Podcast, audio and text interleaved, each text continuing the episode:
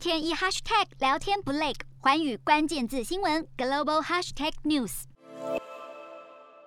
日本前首相安倍晋三十九日在九州政论恳谈会成立三十周年的纪念演讲会上，以“今后日本该有的姿态”为题发表演说，其中谈到中国不掩饰侵略台湾的野心，增高军事威胁。安倍也言及俄罗斯重兵部署乌克兰边界一事，认为可作为台湾的借镜。他说：“如果国际社会无法阻止俄罗斯侵略乌克兰，那中国将会作何感想？”这也不是安倍第一次呼吁国际重视中国犯台的野心。安倍一日就疾呼“台湾有事等同日本有事”，警告中国国家主席习近平不要误入歧途，采取军事冒险行动。十四日出席二零二一年台美日三边印太安全对话，又在强调中国若在军事冒险，如同在经济上自寻死路。为何突然对中国一连串强势发言？安倍在十九日的演说上表示，中国如果侵略台湾，情况就可能演变成日本的存立危机事态，是很严重的事，有必要事先明确指出。